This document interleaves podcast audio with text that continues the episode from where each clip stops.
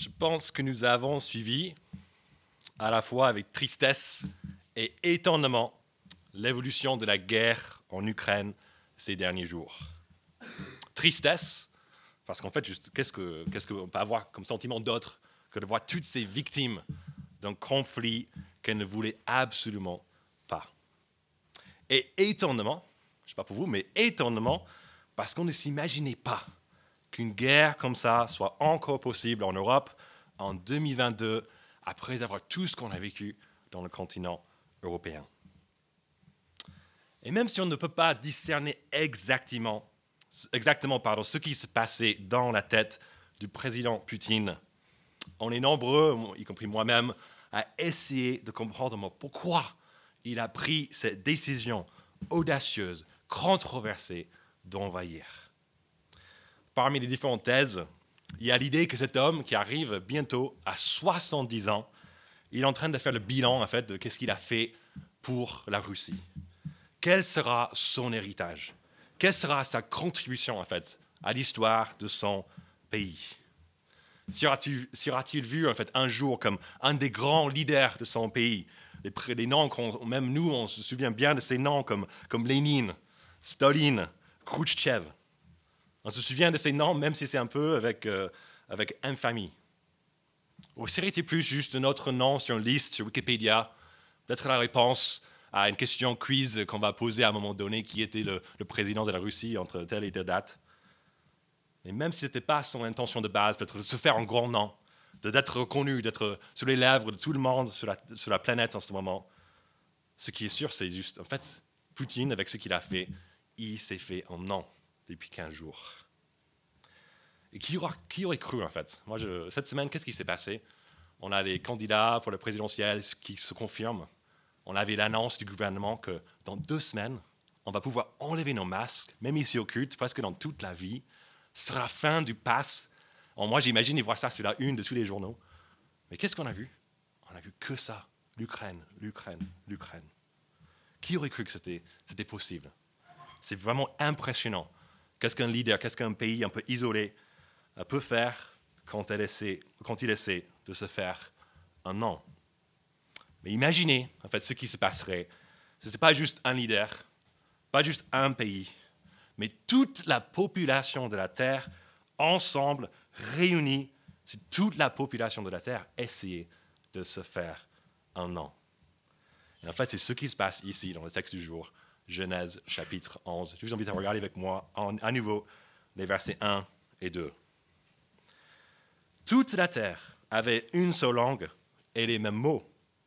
Après avoir quitté l'Est, ils trouvèrent une plaine dans le pays de Shinéar et s'y installèrent. Pour nous qui étions là la semaine dernière, peut-être euh, nous sommes un peu choqués ou on est un peu, mais qu'est-ce qui se passe avec ces deux premiers versets? Parce qu'on se souvient, le chapitre 10, on a vu en fait, on peut regarder sur la colonne qui est juste là, euh, euh, là-haut, et puis dans les versets 5 20, 31 et verset 32 du chapitre 10, qu'en fait, on découvre que les gens étaient déjà groupés, n'est-ce pas? Groupés par clan, par langue, dans leur territoire et les nations. On voit ça, mais, qu'est-ce qui se passe maintenant? On dit que tout le monde a la même, euh, la même, euh, la même langue, c'est pas possible. En fait, la réponse à cette question est qu'en fait, les événements du chapitre 11 ont eu lieu avant tous les événements du chapitre 10.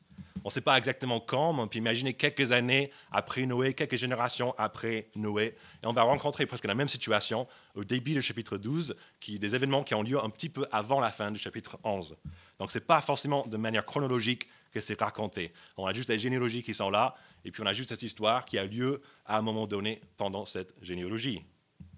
Et qu'est-ce qui s'est passé, du coup, à un moment donné, euh, pendant cette généalogie?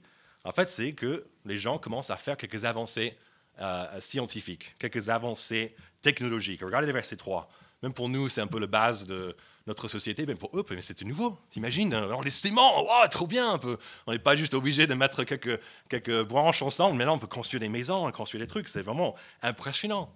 Et ils mettent ces avancées au profit d'un grand projet immobilier. Regardez verset 4. Il dit encore Allons, construisons-nous une ville et une tour dont le sommet touche le ciel, et faisons-nous un nom afin de ne pas être dispersés sur toute la surface de la terre. Quel est ce projet immobilier? C'est pas comme tout le temps, en fait. On ne fait jamais les trucs pour tout le monde et c'est des maisons sympas pour que chacun puisse habiter dans la paix, dans le luxe. En fait, c'est pour construire une tour.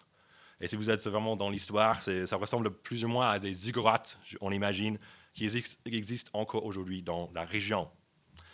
En fait, même si c'est ça qui n'est pas super impressionnant, c'est juste un truc avec deux ou trois étages, mais à l'époque, ça c'était le Burj Khalifa.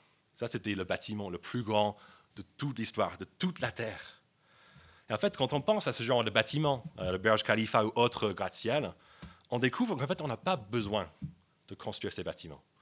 Il y a certaines, villes, moi j'ai passé quatre ans à Chicago, il y a beaucoup de gratte-ciel là-bas parce qu'en fait la place est limitée. Mais tu sors juste un petit peu plus loin et tu, as beaucoup de place. Tu n'as pas besoin de faire un truc à, à, 100 étages, tu peux juste faire un truc à 10, 15. Et, comme à Paris, par exemple, je pense que c'est un peu limité, mais pour ne pas euh, faire plus grand que la Tour Eiffel. Mais en fait, on voit qu'on n'a pas besoin de construire ces grands bâtiments. Mais pourquoi est-ce qu'on le fait, en fait? Moi, je pense que c'est vraiment juste pour montrer notre puissance, montrer l'excellence de l'être humain. Regardez ce qu'on peut faire. Et tous les habitants de la Terre, du coup, ils veulent se faire remarquer ils veulent se faire, dans le verset, un grand nom. Et ils veulent faire cela parce qu'à la fin du verset 4, ils ont peur. Ils ont peur d'être dispersés. Et c'est là, en fait, qu'on comprend que ce gratte-ciel a pour but d'aller à l'encontre en fait, de celui qui habite le ciel, Dieu lui-même. Puis qu'est-ce qu'on a vu la dernière fois, chapitre 8, on peut tourner la page, le chapitre 9, pardon.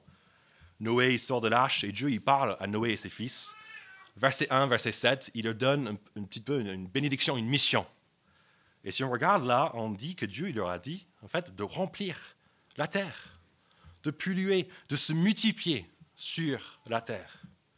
Le plan de Dieu n'est pas que l'homme reste à un seul endroit, mais qu'il profite, il habite toute la terre qui vient d'être renouvelée après le déluge.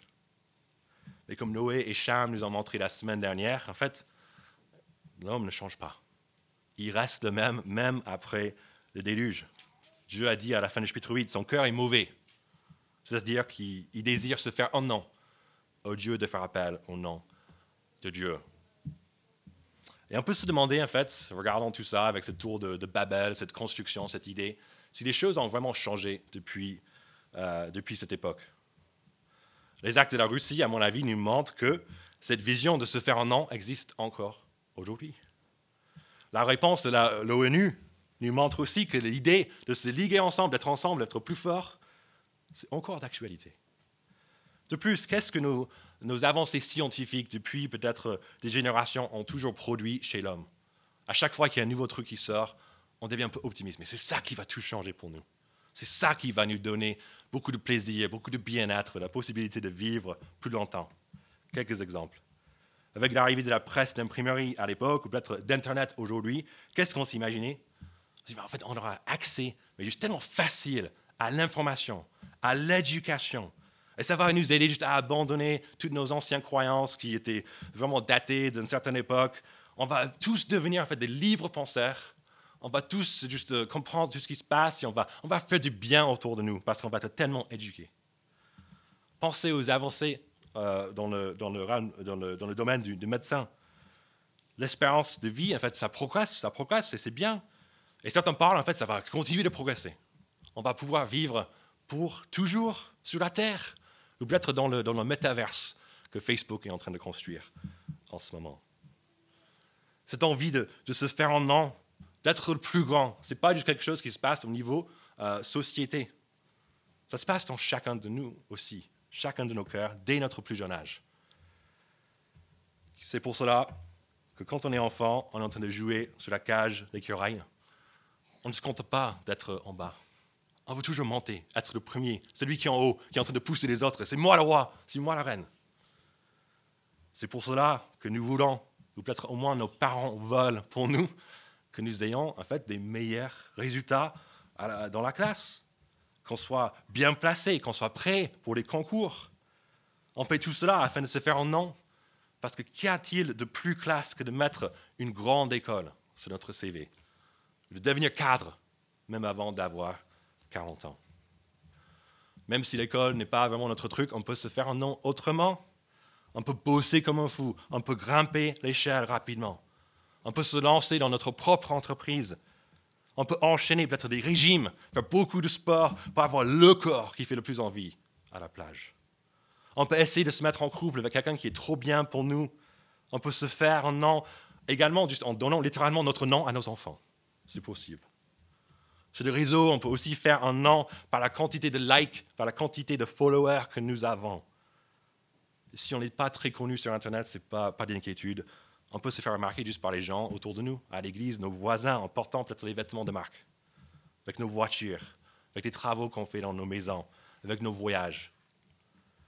Ou en fait, on peut faire exactement l'inverse, en prenant des choses, en fait, en ne pas achetant grand-chose, sauf ce qui est nécessaire. On vit dans ce monde un peu durable, et en fait, on se fait en nom en étant très éco-responsable. Franchement, en fait, il y a mille et un moyens d'attirer l'attention sur soi dans notre société. Et dans toute cette diversité, qu'est-ce qui nous unit en fait? C'est juste cette envie qu'on a chacun, on veut que les gens nous regardent. On veut se faire un nom. On veut construire une identité, une identité pardon, qui nous valorise. Et pendant qu'on essaie de faire tout cela en société, en tant que société, en tant qu'individu, on peut se demander, mais où est Dieu dans tout cela? Ce qu'on découvre, verset 5, regardez le vrai habitant du ciel, descend pour voir ce que l'homme essaie de faire. Regardez, l'Éternel descendit pour voir la ville et la tour que construisaient les hommes. Et il dit, les voici qui forment un seul peuple et ont tous une même langue. Et voilà ce qu'ils ont entrepris. Maintenant, rien ne le retiendrait, retiendra de faire tout ce qu'ils ont projeté. Donc Dieu, il est là, on donne l'image qu'en fait, qu'il descend du ciel un peu pour regarder. Ah, il veut monter jusqu'à moi. Qu'est-ce qui se passe? Ah, Intéressant. Après avoir fait son petit constat, le verset 5 et 6, qu'est-ce qu'il fait au verset 7 Il fait, juste avec une simple parole de sa bouche, et en fait une parole un peu ironique. Parce qu'on a vu au chapitre, au verset 3 et 4, j'aime bien, c'est juste trop bien. Les gens, ils se disent, mais allons, faisons ça, allons, faisons ça. Et qu'est-ce que Dieu dit? Mais allons, aussi, je vais faire quelque chose. Verset 7 une simple parole. Et en fait, Aaron, descendant, et là, brouillons leur langage, afin qu'ils ne se comprennent plus mutuellement. Le projet de l'homme, Aaron, on va faire ce tour. Est-ce que ça, se réalise? Non. Dieu il dit, allons, on va faire ça avec leur langue. Ça se passe, boum, automatiquement. Il descend, il brouille le langage des hommes. Et le résultat est dévastateur pour ce projet de construction et en fait pour la résistance de l'homme au projet de Dieu de remplir la terre, ce qu'on découvre au verset 8 et 9.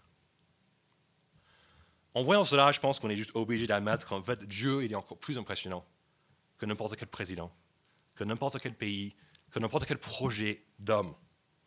Même tous les hommes rassemblés. Ce n'est pas si impressionnant que Dieu. Il est plus fort.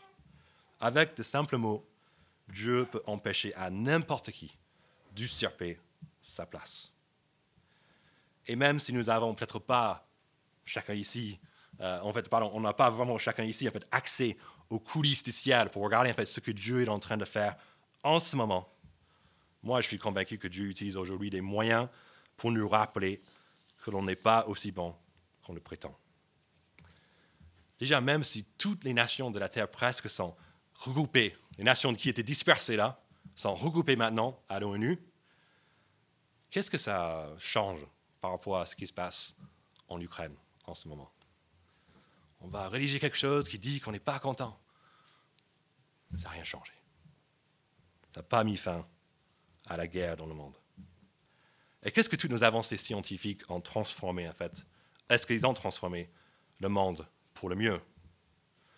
Quand on regarde les chiffres, juste pour, on prend Internet comme exemple, l'usage d'Internet, on découvre rapidement que la majorité, je pense c'est 60 ou 75% du trafic web est dépensé sur des vidéos adultes ou autres et sur des réseaux sociaux. Est-ce que ces vidéos, est-ce que ces réseaux contribuent vraiment à notre bien-être? Est-ce que tout cela nous aide vraiment à être mieux informés, à faire plus de bien dans le monde? Moi, je dois dire qu'on serait plus heureux si on partant d'ici et on jetait chacun son portable dans la poubelle. Moi, j'ai éteint mon portable vendredi quand j'étais en train de rédiger ma prédication pendant 3-4 heures. Ah, c'était magnifique. Le soulagement, pas de notification, pas de rien. C'est juste moi, j'étais avec la parole, en train de, penser à ces choses. Ça m'a fait tellement de bien. Et je me dis, ouais, il faut quand même être joignable. Je suis pasteur, peut-être qu'il y a des crises qui se passent. Tu allumes.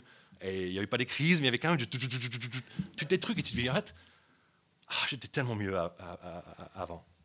En fait, je ne sais pas si c'est possible. On peut mettre en place une poubelle et on jette chacun son portable. On vend les portables, on donne euh, les récits aux pauvres, je ne sais pas. Mais on peut être beaucoup mieux, en fait, sans sans ces avancées technologiques. Et pour ceux d'entre nous qui pensent peut-être un jour on sera sauvé par toutes nos avancées en, médecine, j'ai un mot pour vous. Covid. Ce virus, qu'est-ce qu'il a fait? Depuis deux ans, juste un rappel constant qu'on ne gère beaucoup moins nos vies qu'on ne le pense. Mais alors que le rêve collectif de se faire un nom s'écroule peut-être petit à petit, on peut toujours espérer qu'on va y arriver en tant qu'individu. Là, c'est vraiment bien parti pour nous aussi. Cela se passe très bien à l'école en ce moment. On a l'impression d'être assez intelligent.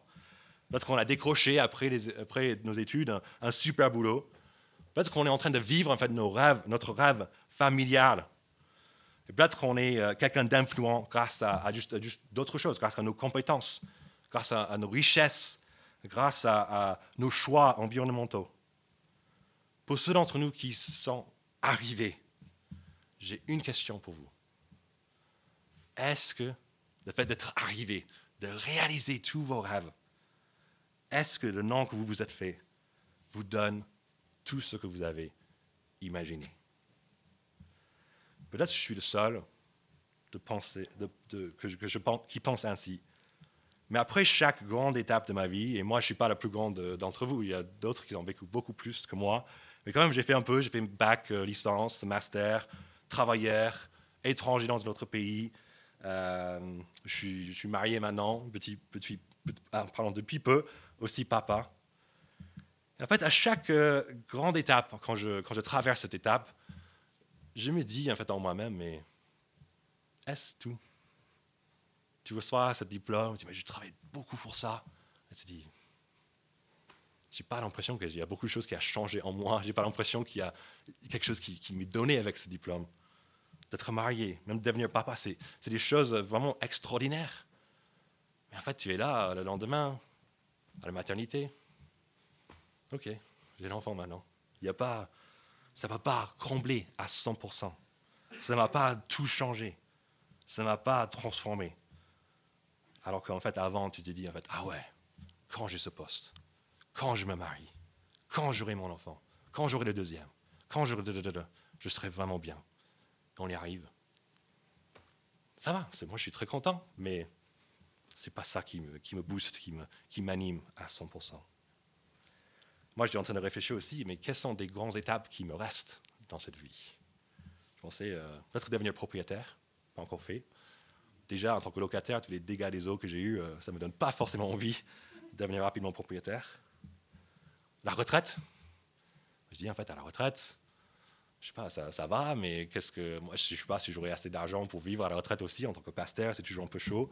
Et comment ça va se passer, etc. Puis après ça, mais qu'est-ce qu'il y a? La mort? C'est tellement pas qui donne, ça qui donne le plus envie non plus.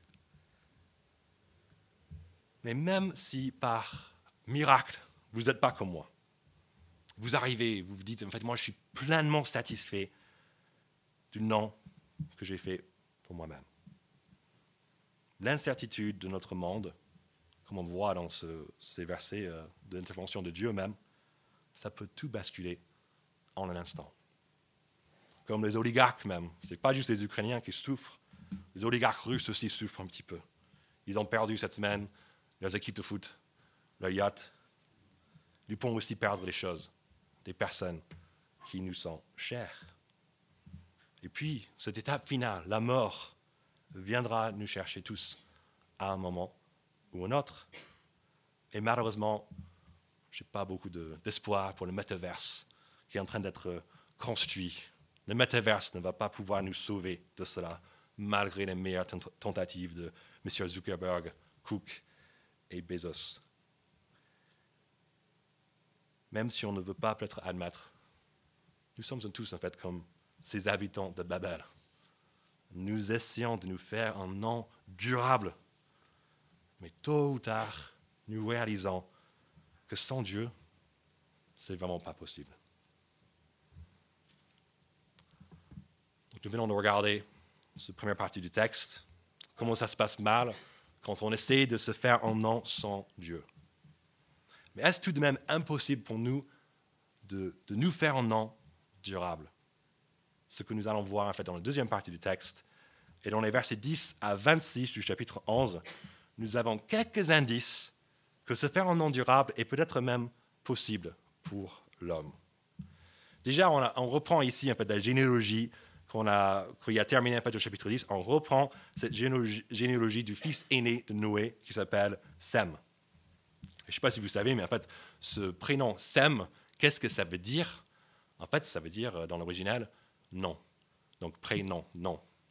Et moi, en pensant à, ça cette semaine, je me dis en fait, Noé, est-ce qu'il était juste pas très créatif en tant que papa? Se dit en fait, euh, qu'est-ce que je vais donner comme prénom à mon, à mon fils? Prénom, non, c'est trop. Pré, non, ça marche pas non plus. Non, non, ok, pourquoi pas? On va la, on va nommer comme ça. Sinon, je me disais peut-être qu'il voulait que son fils fasse un grand nom un jour. Et donc, pour que ça soit vraiment garanti, en fait, tu vas être appelé non et tu vas bien sûr te faire un nom. Ou bien, j'ai passé par cette étape récemment, peut-être Noé, il s'est planté en fait, en remplissant le formulaire lors de la déclaration de naissance. Les pères, vous le savez en fait, mais on est là, il faut faire ça dans seulement quelques jours après la naissance. On est hyper fatigué à cette époque, on a les papiers un peu euh, compliqués à remplir. Peut-être qu'il a vu juste le truc non, la case, il dit ok non, et puis c'était rendu comme ça et tu peux pas changer. Moi, j'étais là en train de déclarer pour ma, ma, fille. En fait, le prénom, j'ai dit, en fait, je ne veux pas un accent sur le mot grâce, je veux que ça soit grace, comme en anglais. Je dis, merci de le préciser. Parce qu'en fait, si je ne le précisais pas là, maintenant, c'est impossible presque de le changer. Il faut aller en tribunal, il a beaucoup de démarches pour changer. Donc Noé, il a fait ça, il reçoit le papier à la fin, il dit, il faut vraiment que je trouve une bonne explication pour ma femme pour, euh, lui montrer, mais pourquoi? Le, prénom non, c'est un prénom magnifique. Mais même si on ne comprend pas pourquoi Noé il a choisi ce prénom, on découvre dans ces versets que les noms des descendants de, de ou de Sem, du coup, durent. On a ces prénoms encore aujourd'hui. De plus, même si cette généalogie ressemble en fait à celle de Seth, on peut regarder le chapitre 5, je regarder en fait, on a la généalogie de Seth, et qu'est-ce qui est différent dans cette généalogie de Seth, en fait, par rapport à la généalogie au chapitre 10 C'est en fait, on a les âges des, pères à chaque fois. On a les âges quand ils ont eu les enfants. Mais il y a quelque chose qui est différent aussi par rapport à cette généalogie au chapitre 5, c'est en fait, il y a un refrain qui manque. Chapitre 5, on a vu à chaque fois, le père, il a eu tel fils, à quelle date, et puis il mourut. Là, en fait, c'est absent dans cette généalogie. Cela ne veut pas dire que ces hommes ne sont pas morts. En fait, on peut constater que petit à petit, ils vivent moins longtemps. En fait, le, jugement de Dieu, au chapitre 6, il a dit, en fait, je vais limiter l'âge de l'homme à 120 ans à cause de la propension, à sa propension pardon, à faire le mal. On commence à, ça, ça, ça, réalise là. Mais même si cet homme meurt, en fait, l'accent n'est pas sur la mort c'est sur la vie, c'est sur la continuité. Et en fait, on attend de voir par quel descendant de Sem, Dieu, en fait, il va continuer son plan de salut lancé depuis le chapitre 3. Et c'est à partir du verset 27 qu'on découvre cet homme choisi par Dieu. Et au premier abord, on peut facilement avoir l'impression que peut-être Dieu s'est trompé. Regardez avec moi les versets 27 à 30. Voici la lignée de Terach. Terach eut pour fils Abraham, Nachor et Aaron. Aaron eut Lot. Aaron mourut de vivant de son père, Terach dans le pays de sa naissance, à Ur en Chaldée. Abraham et Nachor se marièrent. La femme d'Abraham Abraham, s'appelait Sarai et la femme de Nachor Milka. Elle était la fille d'Aaron, qui était le père de Milka et de Jiska. Sarai était stérile. Elle n'avait pas d'enfant. J'imagine en lisant ces quelques versets, il y a au moins un prénom qui saute un peu aux yeux, au moins le début d'un prénom qui saute aux yeux, et c'est, lequel? C'est Abraham. Et c'est à partir d'ici, en fait, où on rencontre cet grand homme de l'histoire qui sera en fait au centre du reste de notre étude de ce livre, la deuxième partie de, de notre étude de ce livre jusqu'en juin. On va parler beaucoup d'Abraham dans les prochaines semaines. Mais sachant qu'on a tous entendu parler de lui, n'est-ce pas un peu bizarre de lire cette première description de lui qui laisse un peu à désirer? On découvre qu'il habite à Ur, et c'est une grande ville de l'époque, donc ça c'est pas mal. On découvre qu'il y, a des frères, c'est cool. Mais ensuite, on voit que contrairement à tous les autres descendants dans cette généalogie de Sem, Abraham n'a pas d'enfant. Même son frère Aaron, qui est déjà mort, il au moins il a eu un fils. Mais pire encore pour Abraham, c'est ce manque de, ce manque de descendance, ce n'est pas dû au fait qu'Abraham n'est pas marié. Non, en fait, il est, mais c'est seulement que sa femme est stérile.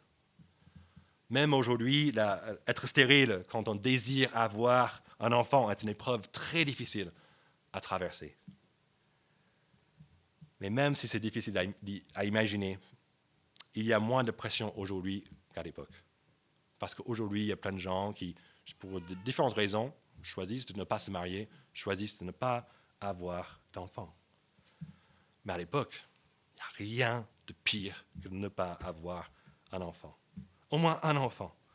Parce qu'en fait, les enfants étaient une marque de bénédiction. La continuité de ton nom et celui de tes parents. Quelle difficulté pour Abraham, en fait, dans le prénom. Qu'est-ce que ça veut dire? Père élevé. En fait, il est père de rien. Mais c'est bien à cet homme que Dieu adresse la parole au début du chapitre 12. Et déjà, ça devrait nous encourager. Puisque si Dieu veut appeler un moins que rien comme Abraham, cela veut dire que peut-être il veut nous appeler aussi. Peut-être que tout à l'heure, quand on parlait un petit peu de, comment les gens euh, construisent euh, leur identité avec beaucoup de succès à l'école ou autre, peut-être que même dans cette église, on, regarde autour de nous et on voit plein d'ingénieurs, euh, plein de, développeurs web, et on se sent peut-être comme le, comme le gros naze. moi, je n'ai pas fait d'études, moi, je rate mes études. Moi, je travaille avec des mains. Moi, je ne suis pas. Moi, suis pas très remarquable. Peut-être qu'on s'est déjà demandé, en fait, mais est-ce que Dieu, il s'intéresse à nous? Est-ce que Dieu, il s'intéresse à ceux qui sont mariés, ceux qui ont des enfants. Est-ce qu'il s'intéresse à moi? Est-ce que ce n'est pas seulement juste Dieu, il, aime les intelligents, il aime les bourgeois, il aime les mariés, il aime les parents. Si ce genre de pensée a déjà traversé l'esprit on peut regarder à Abraham et on peut reprendre courage. Parce que c'est à lui que Dieu, Dieu adore sa parole. C'est lui que Dieu appelle. Et si jamais on commence à, penser, en fait, après avoir réussi pas mal de choses dans notre vie, on dit, mais en fait, Dieu, il s'intéresse à moi, parce que moi, j'ai beaucoup de choses à lui offrir. Moi, j'ai beaucoup de choses que je peux faire pour Dieu. C'est pour ça qu'il s'intéresse à moi. Quel privilège je fais partie l'Église pour Dieu. Aussi pour nous, on peut se calmer un peu. On peut regarder à Abraham, on peut se rappeler, mais que Dieu, il aime utiliser, il aime appeler ceux qui sont humbles devant lui. Et souvent, ces gens humbles sont ceux qui sont dans des situations très difficiles, qui les aident du coup à rester humbles. Mais même si Abraham n'a pas grand-chose à, à lui, Regardez ce que Dieu lui demande de faire. C'est quand même étonnant. Chapitre 12, verset 1. L'Éternel dit à Abraham, quitte ton pays, quitte ta patrie, quitte ta famille et va dans le pays que je te montrerai.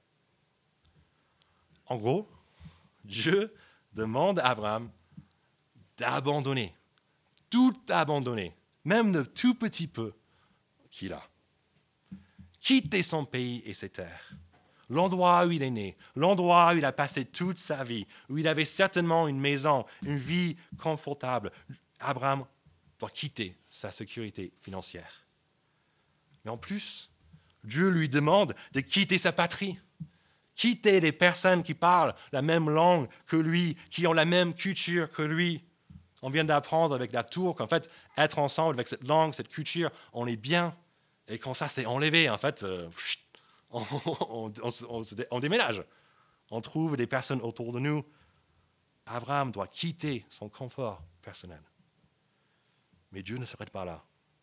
Il demande qu'Abraham quitte aussi sa famille. Les personnes qui ont été là pour lui dès son enfance. Abraham doit quitter sa sécurité relationnelle. il a besoin de tout abandonner s'il veut suivre l'appel de Dieu. Pour regarder cette histoire ce matin, on peut se dire, mais heureusement, c'est pas moi. Heureusement que c'est Abraham que Dieu a choisi. Heureusement que c'est. Il ne me demande pas de faire ce genre de sacrifice. C'est très chaud de faire ce que Dieu demande à Abraham de faire. Mais est-ce que c'est vraiment différent que l'appel que Dieu lance à chaque personne qui peut, qui veut en fait suivre Jésus-Christ? Je vais citer quelques exemples, en fait, citer quelques exemples des enseignements de Jésus, et on peut peut-être faire la comparaison. Matthieu chapitre 13, verset 44. Jésus a dit, texto, Le royaume des cieux ressemble à un trésor caché dans un champ. L'homme qui l'a trouvé le cache et dans sa joie, il va vendre tout ce qu'il possède et achète ce champ. Faire partie du royaume de Dieu égale être prêt aussi à quitter notre sécurité financière. Marc chapitre 8, verset 34, Jésus a dit, Si quelqu'un veut être mon disciple, pas juste un super disciple, pas le méga disciple, mais juste disciple, quelqu'un veut être mon disciple, qui renonce à lui-même, qui se charge de sa croix et qui me suive. Être disciple de Jésus égale un renoncement total à soi, à son propre confort, pour suivre Jésus. Et dans Matthieu chapitre 10, verset 37, Jésus a dit, Celui qui aime son père ou sa mère plus que moi n'est pas digne de moi. Et celui qui aime son fils ou sa fille plus que moi n'est pas digne de moi. Être digne de l'appel de Jésus égale l'aimer plus que tous, même les membres les plus chers de notre famille. Obéir à l'appel de Dieu est bien difficile. Et même si à un moment donné, euh, on nous a vendu un peu le rêve, mais c'est génial, c'est génial, on était super chaud, on y va, malgré tout, je suis prêt, Seigneur, je te suis. Petit à petit, on peut perdre en fait de l'enthousiasme en cours de route. C'est un peu ce qui se passe à la fin du chapitre 11, dans les versets 31 et 32. Comme le récit de la tour de, Babel, euh, qui précède chronologiquement la généalogie du chapitre 10, on a un peu la même histoire ici. Abraham qui est appelé en premier au chapitre 12. Mais alors que c'est Abraham qui a été appelé par Dieu, son père Terach a voulu l'accompagner. Et dans cette culture euh, patriarcale, c'est Terach, en fait, le patriarche, qui a l'honneur en fait, d'être présenté comme celui qui part avec Abraham à la fin du chapitre 11. Et en fait, il se, se passe plutôt bien. Il fait 2000 kilomètres depuis chez lui jusqu'à Charon.